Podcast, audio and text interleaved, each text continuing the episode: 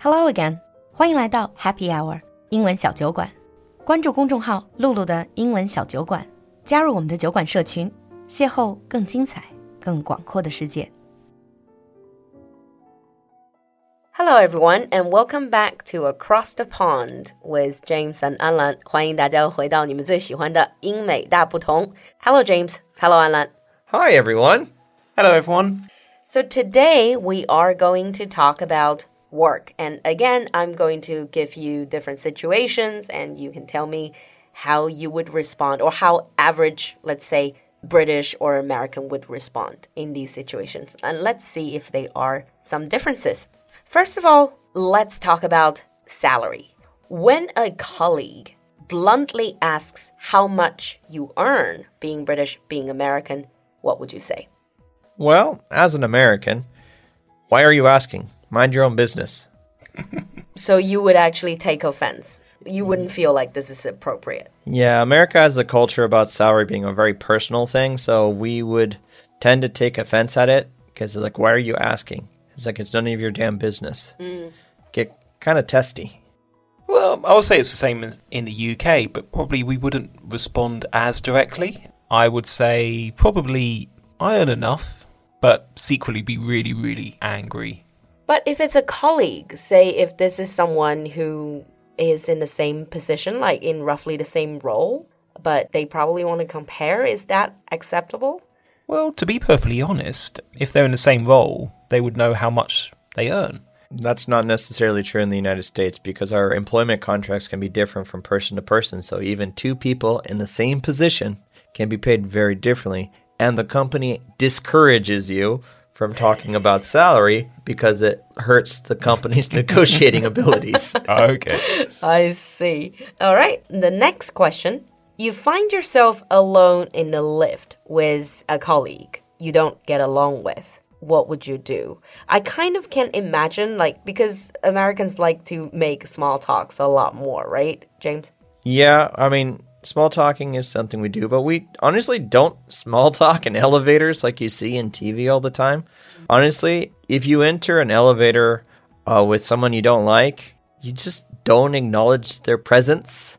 And maybe you'll pass gas at the elevator. well, would you not even say hi? You wouldn't say nope. hi, James. No, you would just Ignore not them. even not even make contact. Oh.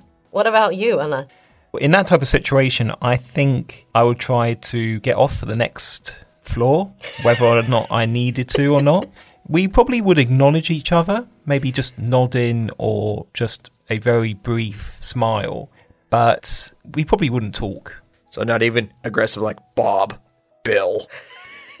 no, no, because that's all that would do is just lead to a fight. That sounds so childish, what you just said. So you're saying basically, even if your office is on the 10th floor, you get up on the second floor and walk up in order to. Well, maybe wait for up. the next elevator. uh, wait or for wait for the next lift, yeah. Yeah, good, good. I don't know. Basically, I'll probably just try to hide in a corner of the lift and pretend to look at my phone. Right, next question. You are asked in a big company meeting if there is anything you wish to add. What would you do? I sense there's going to be a difference. So, Anlan first. To be perfectly honest, in that type of situation, I probably wouldn't say anything. I, if there is something I wanted to add, I would send it in an email rather than in the actual meeting itself, uh, because it just makes it a little bit clearer and also at the end of a meeting, most people just want to go for a coffee or go for their lunch. So I don't want to add anything more onto the agenda.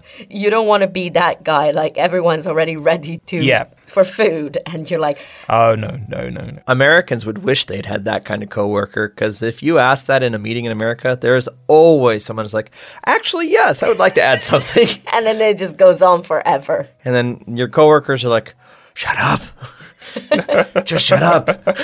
But it's very common then for Americans to voice their opinion in a company meeting. Yes, although it's not encouraged because people don't like it, but there's always somebody there that's like, actually, I think we should talk about this. and it's usually people who have really not a lot of good points to make. I was like, this could have been an email. Yep. All right. And then the next, again, you're in a meeting. But this time, your phone, which you thought was on silent, rings loudly and everyone looks in your direction. Being British, being American, what would you do? James first. Well, Americans would probably just apologize, put it on silent, and say, I forgot. Because if they don't deal with it, they're going to get a talking to from their boss. Is that like a general etiquette? Mm, For example, what about you, Anlan, in the UK and in the United States? Is it like a general work etiquette that you do not let your phone ring in a meeting? Generally. pretty much. And also, not answering your phone during a meeting is seen as the polite thing to do. So, for example, if I'm in a meeting, I'll make sure that my phone is on silent and my phone is out of view as well. Because Oh, so they you cannot even put it on your desk on the table. uh, well, some people do, but generally, I don't really like that because it's. I always think it's a little bit disrespectful. If you're in a meeting, you're meeting those people who you're speaking to right now. So having your phone on the table, it always invites distraction. It always means that you're looking at your phone constantly. And if it does ring, then you'll have to answer it. And that applies to everyone, even the boss, even the higher, let's say, more senior management. Well, it should, but bosses will boss. Yeah. But what if I really need to, like, even if my phone is on silent, on mute, mm-hmm. but I can see that it's buzzing, and then there is a very, very important phone call, for example, from a client that I need to take, but I am in a meeting. In that situation, what should I do? You need to apologize and excuse yourself and say, This is very important. It's a client. It's an emergency. I must take this call. Like, the only kind of thing I can think of is if it's like a meeting of doctors and a mm-hmm. doctor got paged. And then mm. in this situation, yeah, that doctor would be immediately excused to go deal with that emergency. Mm. But Yeah. your general office workers, perhaps you don't have that luxury. No. The thing is, if I was in that situation as well, I'd probably say at the beginning of the meeting, I'm really sorry, but I'm probably going to get an important phone call from a ah. client or from such and such a person. So, excuse me if I have to run out. Oh, also, pre apologize, Yeah. essentially. That's actually true in America too. You would do that if you were expecting a call. But when you come back, do you apologize again or just like slip into your seats? Hopefully. Slip in quietly. Yeah, pretty much mm-hmm. the same. I see. Don't draw any attention, basically. Right. And the next situation is not necessarily in a meeting, but probably more like a casual conversation with your colleagues. You're with a group of colleagues, and the conversation dries up. And a lot of people don't really like the silence, and the silence is now deafening. What would you do? Anlan first. I would probably, in this type of situation, pretend that it's a coffee break time or the meeting or the conversation is finished. It's like, oh, okay, you know, so let's all go and get a coffee. you would actually say that to people. Yeah. Like, shall we get a coffee? now?" Yeah. But if you say, shall we get a coffee? then you're still like inviting these people to stand around you. Uh, normally that just provokes them or prompts them to say, oh, I've, I've got to go and do some work or, So you're hoping that they wouldn't yeah. take you on that offer. and how comfortable are you guys with silence? Not at all. So someone must speak if it's silent.